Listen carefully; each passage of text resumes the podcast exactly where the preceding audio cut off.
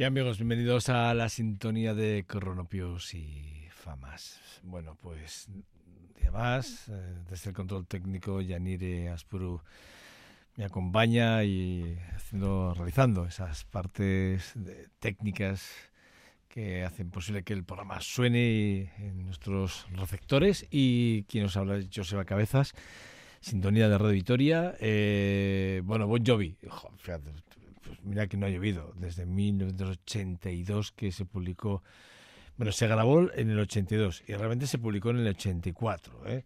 ni más ni menos. Es porque es verdad que se hizo en 82, se- esta grabación de este disco se hizo como en dos partes dentro de, de la realización de Power Station Studios, bueno, donde se hizo realmente las grabaciones del 82 un, un año, porque empezamos, empezaron a grabar en, en junio del 82 y acabaron en junio del 83 y se publicó en enero del 84.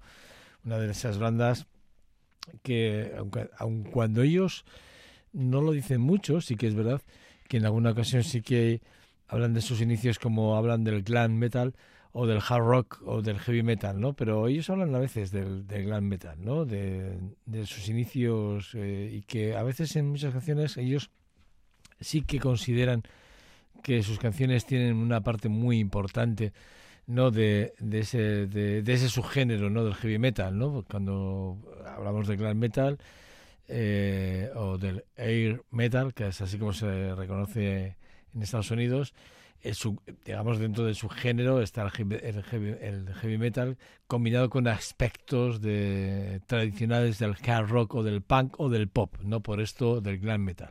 Y es verdad que ellos sí que hablan no que claro ellos son digamos el glam metal nace en los años 80 prácticamente con la con la banda no y ellos tienen unas unas bueno pues unos power ballads eh, increíbles que bueno pues nos hacen vibrar. Bueno pues eh, Bon Jovi eh, un álbum repito que se publica ya allí en el 84 eh, y para mí es un- un- uno de los discos de cabecera que diría un amigo mío y que hay que tenerlo siempre muy muy en cuenta no para mí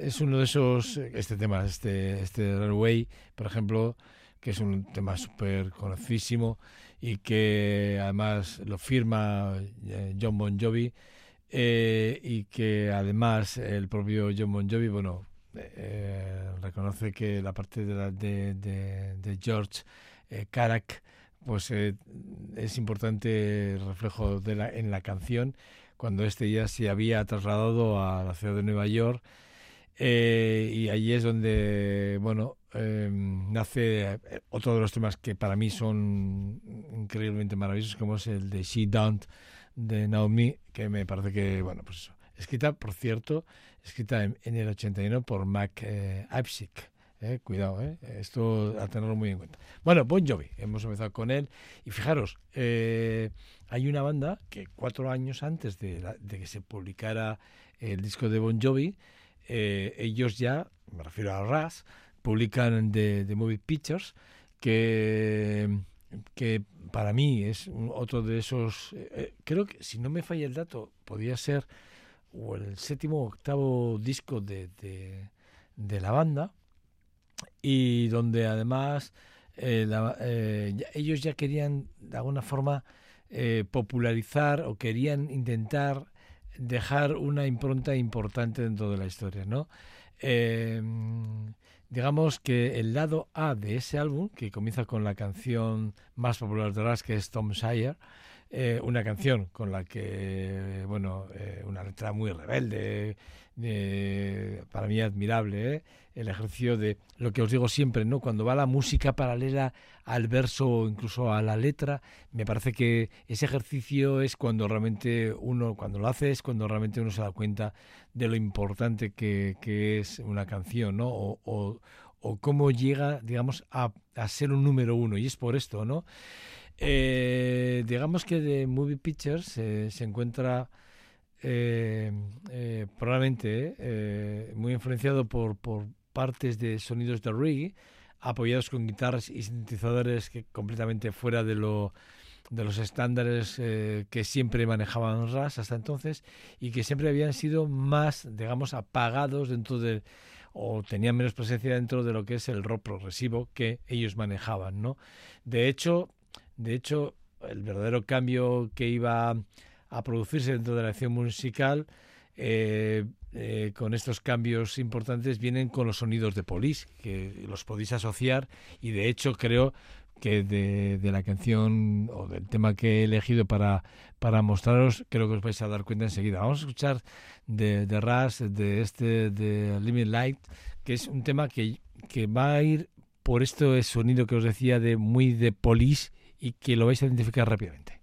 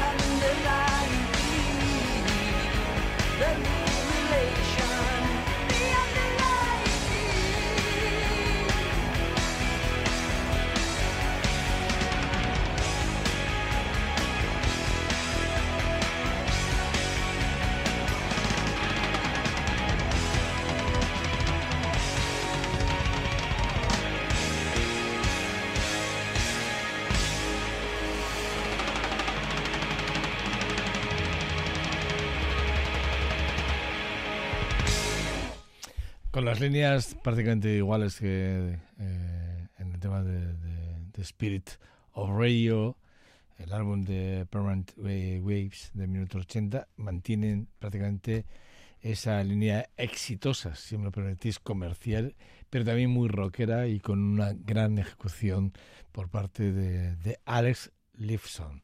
Para mí, bueno, esta, este, este tema para mí es un temazo a tener muy, muy en cuenta. Bueno, todo lo que hagan o hacían The Rust eh, y este Movie Pictures no, no puede ser de otra forma, es increíblemente maravilloso. Eh, cuando yo escuché por primera vez hablar de, de Neil Castle, eh, eh, o Castle, como lo queréis pronunciar,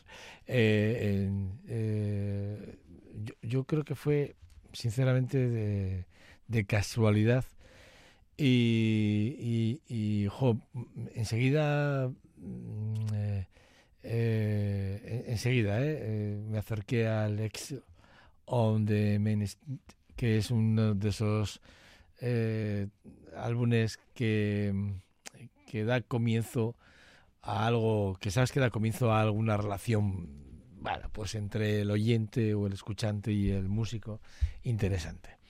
De hecho, eh, rápidamente me fui a lo que fue su, su álbum debut de, de, de Fate, The Fate Away eh, Diamond Time, que lo publicó en el 95, producido por Jimmy Scott, como no podía ser de otra forma. Ahí detrás, ahí detrás, ¿eh? detrás de aquí, de, de, Neil Castle, cuidado.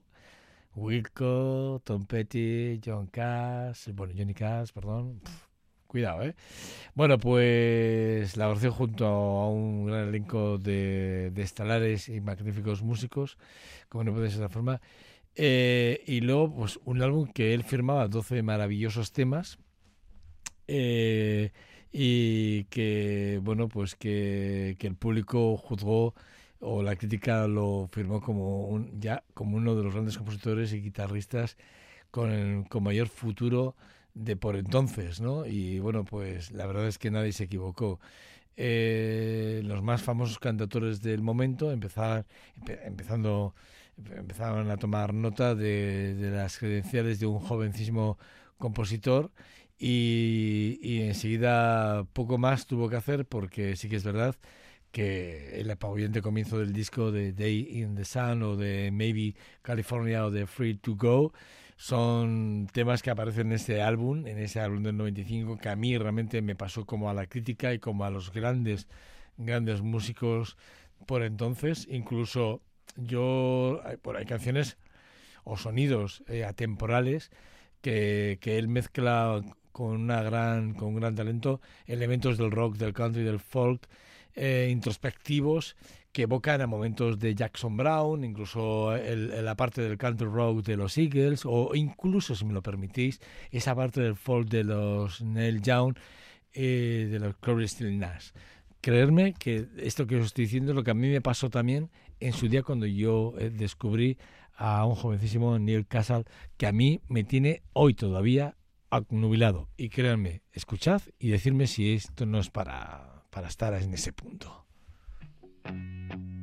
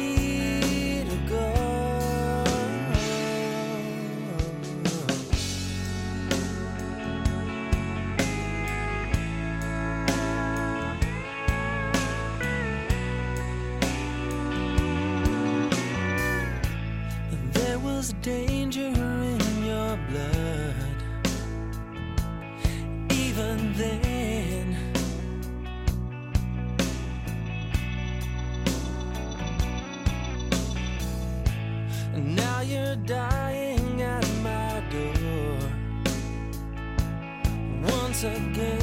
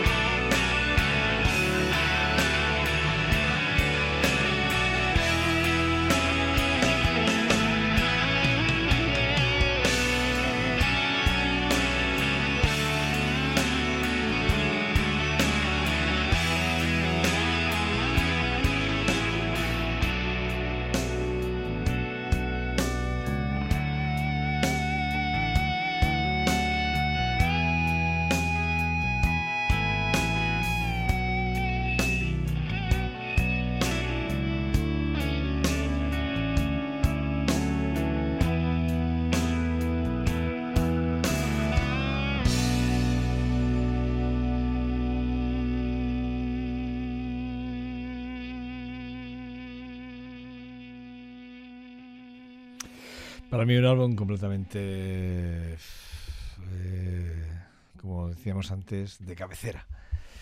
Eh, de principio al fin, el álbum está es, es tan atemporal, tan impecable, tan maravilloso que pf, el debut tan brillante de para mí uno de los grandes como es Newcastle. Eh, luz instantánea, saliendo una voz ahí en la que siempre te deja un mensaje en la, en la última nota con una calidez tremenda, profundo, bueno, la verdad una capacidad vocal y bueno, qué guitarras, qué decir de las guitarras. Bueno, pues ahí hay muchos sonidos, que es lo que os decía un poco, ¿no? Que si os habéis dado cuenta, sí que es verdad que en- y es una pequeña muestra de lo que es este, lo que fue su primer álbum, 1995, que es en el que nos hemos eh, encasillado, en el que, repito, hay joyas, hay verdaderos temas como el Day in the Sun o el Mavin California que os decía antes, o el Free to Go, que es increíblemente, que os repito, eh, os va a llevar a, a los a los Stills Nash and Young, los va a llevar a los Jackson Brown, los va a llevar a los Eagles, la parte esa de los Eagles, la country rock, eh, no ya la parte más rock, no, esa parte de country rock de Eagles, eh, la- que, que, que, que la maneja perfectamente bien. Bueno, yo todavía recuerdo a una tal Ali y a un tal Jackson Maine. Eh, diréis, ¿de qué habla ahora este tío? Este, bueno, pues os hablo de Ha nacido una estrella, eh, 2018 creo que es. Eh, y la verdad es que es una, una película viendo, viendo evidentemente la versión de ahora de, de- tan moderna, eh, ya no la de Barbara Streisand, ¿no? sino aquí la de la de Lady Gaga que hace de, de Ali, ¿no? que interpreta a una jovencísima cantante que llega a Nueva York y conoce al tal Jackson Maine, que, que no es otro que Bradley Cooper, que por cierto a mí me encanta como actor y me encanta como músico, me encanta todo lo que hace. Bueno, pues bueno, pues ese momento en el que evoca, bueno, pues el reencuentro tan tan bonito. Bueno, pues la banda sonora de esta película a mí me parece que sigue siendo maravillosa. Por, dos motivos. Primero porque todo lo que hace Lady Gaga a mí me, me encanta. No hay nada de Lady Gaga que no me guste. Nada, ¿eh? Creerme, no hay nada que no me guste de Lady Gaga. Y luego porque eh, la parte... A ver, como actriz igual probablemente podamos sacar algún pero. Yo no le voy a sacar ninguno, ¿eh? Pero, eh, y luego a Bradley, Cooper, que, que o sea, tanto cantando como, como actor, me parece que es un tío que, bueno, pues que, la- todo lo hace bien. A mí no me parece que, que sea nada como para, para rasgarse las vestiduras. Yo cuando me pongo a repasar realmente el setlist que, que presenta la, la película y me, me doy cuenta de varias cosas, ¿no? Pero hay una cosa que me llama poderosamente la atención y es cómo, cómo manejan los tiempos de cada uno de los temas que, que, eh, bueno, pues hay, hay una, anécdota que, que me gustaría. Ya sabes que la tercera adaptación de la, de la cinematográfica de All Star Is Born fue en 1937, dirigida por Williams and Willman. Bueno, pues esta, esta versión de esta última película del, del 18 eh, es una, eh, está basada prácticamente en, partes de las letras que se compusieron en el 37. Y ese guiño es un guiño muy importante para entender probablemente el romanticismo que adquiere en un momento determinado la, la, la, la- obra como, como tal. Es verdad que nada tiene que ver con, con, los momentos de, de Barbra Streisand, ni tiene nada que ver con aquel rodaje de su día, ni tiene que ver con lo que tiene que, con aquel nacido una estrella de 1937, de, de Williams Willman. No tiene nada que ver, pero sí que es verdad que la banda sonora está muy reflejada en el 1937. Bueno, yo me he quedado con una de las canciones que más me gustan de este álbum, eh, que es el Always Remember Us the, the Way, que es una canción que a mí me gusta mucho su letra, me gusta, me gusta mucho lo que dice, cómo lo canta Lady Gaga, me parece impresionante. Y bueno, pues también me trae algún recuerdo.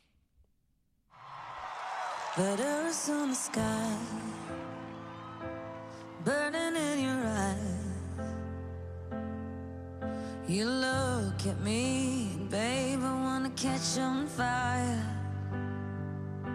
It's buried in my soul like California gold. You found the light in me that I couldn't find. So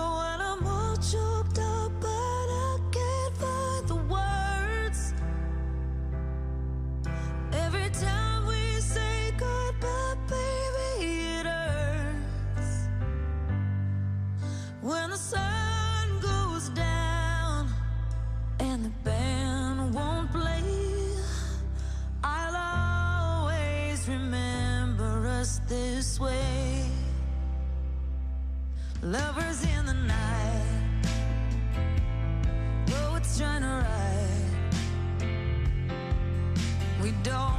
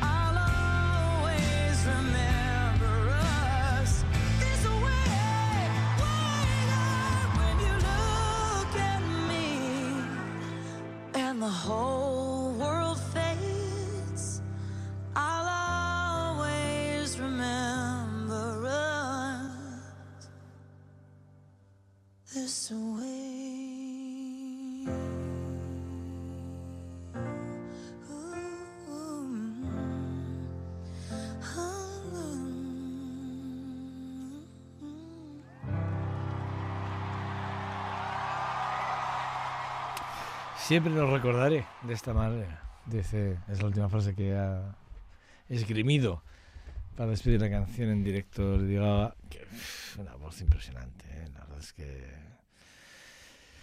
Uf, bueno, increíble. Bueno, eh, la banda sonora de la película a mí me encanta. Por cierto, The Jazz Singer, si no la han visto, la película de Neil Diamond ya tiene sus años también. ¿eh? Es una, una película que también les aconsejo que, que la vean. The Jazz Singer, de Neil Diamond. Increíble también. Bueno, eh, The Vintage Trouble eh, es una banda de blues rock eh, allí creada en, en el 2010 en California. Para mí es una de esas bandas que merece la pena verla en directo. A T. Taylor, al cantante, sinceramente, un performance donde los haya increíble, con una calidad maravillosa, una voz increíble. Neil que es el guitarrista que lleva todo prácticamente, prácticamente todo el peso del arreglo, encima es increíble cómo lo hace. Bueno, pues es una banda que yo nunca había hablado de ella en este programa. El sonido de la banda ha sido descrito como una de las mezclas de blues y de soul, de rock and roll, eh, muy semejante a los años 50, 60. Eh, momento que incluso a T. Taylor eh, le han le, le han eh, le han imaginado cantando junto a James Brown o cantando junto a Led Zeppelin en muchos momentos. Y lo digo porque hay- críticas por ahí, sobre todo en la revista Rolling Stones, que habla de esto que os estoy diciendo. Y la verdad es que el álbum de, de The Bone Shoulder Session, que es el del 2011, que es el, el- el- el álbum debut de la banda, que es el que hoy os traigo, eh, eh, con, con este álbum se presentaron además en el festival de, de, de de- y en el festival de jazz de Austin, de, de Austin City Limits. Eh, y la verdad es que eh, vendieron todo lo que quisieron y más y fueron, a partir de ahí yo creo que fueron como, bueno, como balas hacia arriba. ¿eh? Eh, han sido teloneros, cuidado, de bandas tan importantes como los Rolling Stones, como The Who y cuidado, ACDC. Vaya tres bandas. Bueno, pues ellos han sido los aquí, los, eh, los Vintage Trouble, son o han sido teloneros de esas tres bandas. ¿Por qué? Bueno, bueno, pues muy fácil. Vamos a escuchar dos temas seguidos de la banda y luego, si queréis, me decís si, si está justificado o no que hayan sido teloneros de estas tres grandes instituciones de la historia de la música.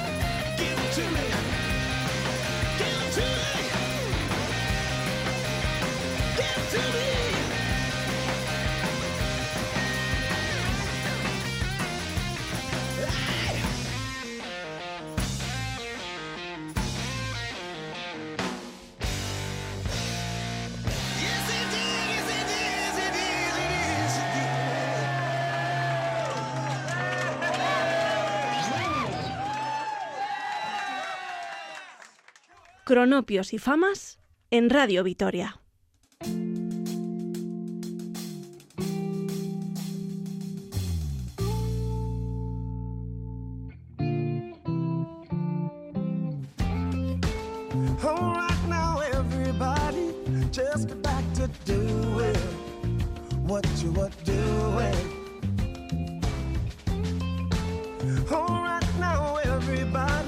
Just get back to what you were doing.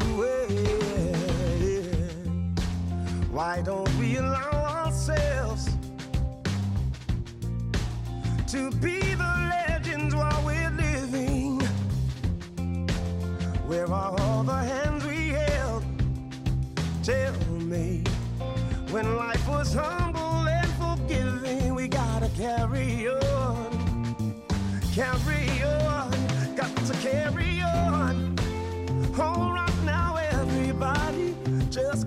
to doing what you were doing. You see what I mean? All right now, everybody, just get back to doing what you were doing. Lay down your arms in alarms, lower your shoulders and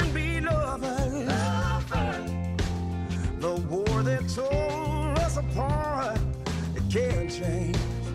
The fact that we're all each other, we gotta carry on, carry on right back to the song.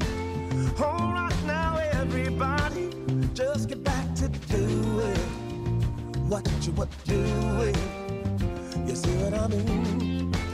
All right now, everybody, just get back what you were doing.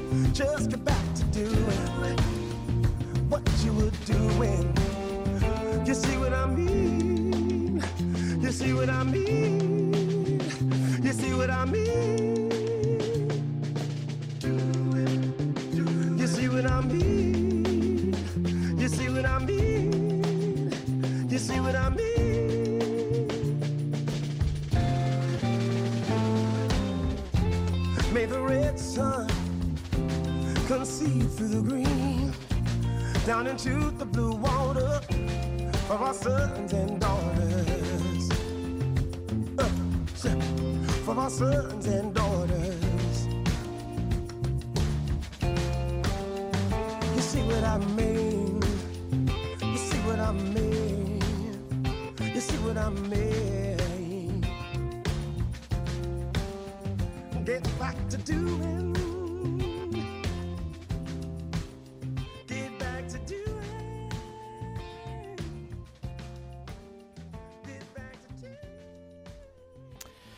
Pues creo que está más que justificada su presencia como teloneros de bandas de rock como los Rolling Stones, o los ACDC, que es lo que os decíamos, lo que os hablamos de los Vintage, eh, vintage Travel, que, que para mí es una banda, repito, eh, muy importante y que cuando se formó allí en Los Ángeles eh, empezaron haciendo blues rock Luego coquetearon mucho con el rhythm and blues, sumaron al soul y luego ya, bueno, pues eh, rock and roll, blues, blues rock, bueno, mezclaron todo y la verdad es que tiene un sonido súper exquisito. Tate Taylor a la voz, Neil Cool a, las guitarras y a los coros, Rick Barrio está a los bajos y los coros y Richard Danielson está a la batería, percusión y coros.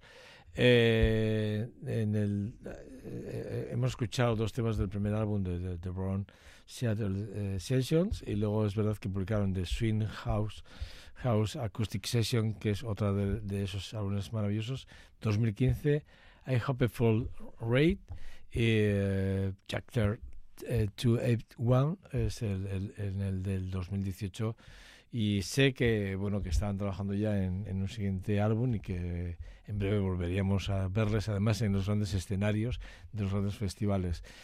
Eh, bueno, pues espero que, si, ya les conocíais, fantástico. Si no les conocíais, quedaros con el nombre de Vintage Trouble. Y, de, verdad, ¿eh? los momentos de James Brown y de Led Zeppelin, es verdad que esos comentarios que salen en algunas revistas y que hablan del sonido de ellos, es verdad que lo tienen y además es que tienen ese sonido, ¿eh? es que además lo buscan. Bueno, eh, hay a ver, a ver cómo os cuento esto. Para, para mí hay, hay, hay. A ver, Black, de, de Black Joy Le, eh, Lewis, perdón, and the Honey Breaks. Eh, son esa banda de blues eh, de Texas que nacen ahí en el 2007 con una forma de, de romper con todos los sonidos que hasta entonces eh, estábamos ahí bueno, mm, como intentando descifrar muchos de los que hoy eh, seguimos creyendo y, que, y, queriendo oír los sonidos de, de las influencias de Walford, de James Brown, como veníamos antes diciendo, de aquellos años 50, años 60.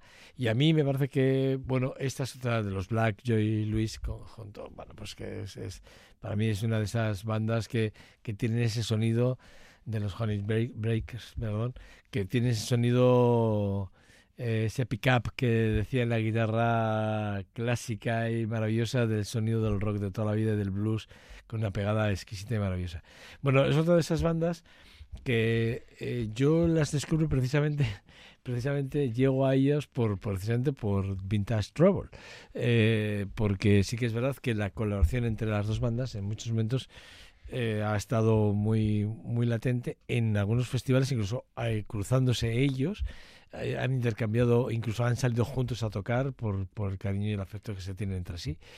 Y uh, eh, para mí, bueno, de hecho esto creo que sucede en el Outside Dance Music and the Art Festival, creo que es ahí donde sucede esto que os acabo de comentar, en el que los Bly, eh, bueno, Joy Luis, eh, con aquel registro de cansados que es como se denominaban ellos, bueno, pues actuaron y bueno, pues creo que fue ahí cuando ellos salieron al escenario y se juntaron y bueno, intercambiaron ahí músicos y música como no puede ser de otra forma. Vamos a escuchar, vamos a escuchar este, este, esta extracción o este extracto de, uno de los, de los discos de los Black You Louis and the Honey Breakers con este I Am Broke.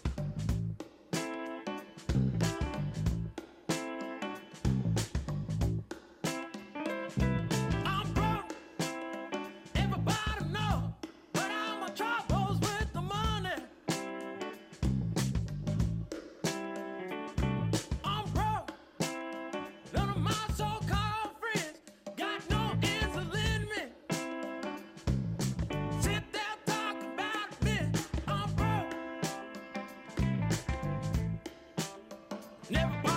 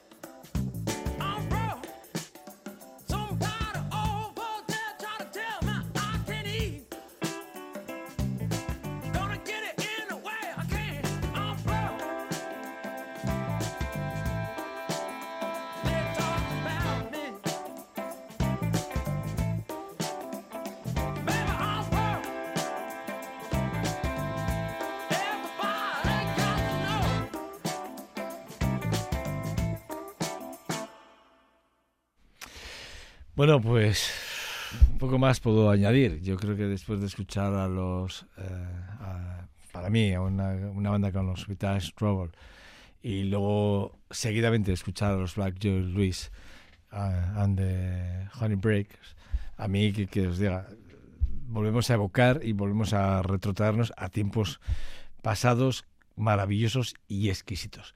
Y como no tenemos más tiempo y tenemos que despedir el programa, lo vamos a hacer con un álbum del 97 de The Black to You, con un álbum de Brian Adams, Black to You, un álbum escrito y maravilloso también, como no puede ser de otra forma, como todo lo que hacemos en este programa es escrito y maravilloso. No sé si es que es una frase que ya tengo hecha, pero es verdad que yo creo que la selección y, bueno, eh, va por ahí.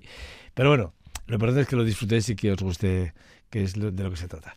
Bueno, pues eso, nos despedimos. Eh, Yanir Aspuro está en el control técnico y quien nos habla es Joseba Cabezas. Esto es Cronopios y Famas. Nos vemos en una semana a la misma hora, o nos oímos en una semana a la misma hora, y ahora os dejamos con Brian Adams, Black to You, 1997. Un álbum de la leche. Agur.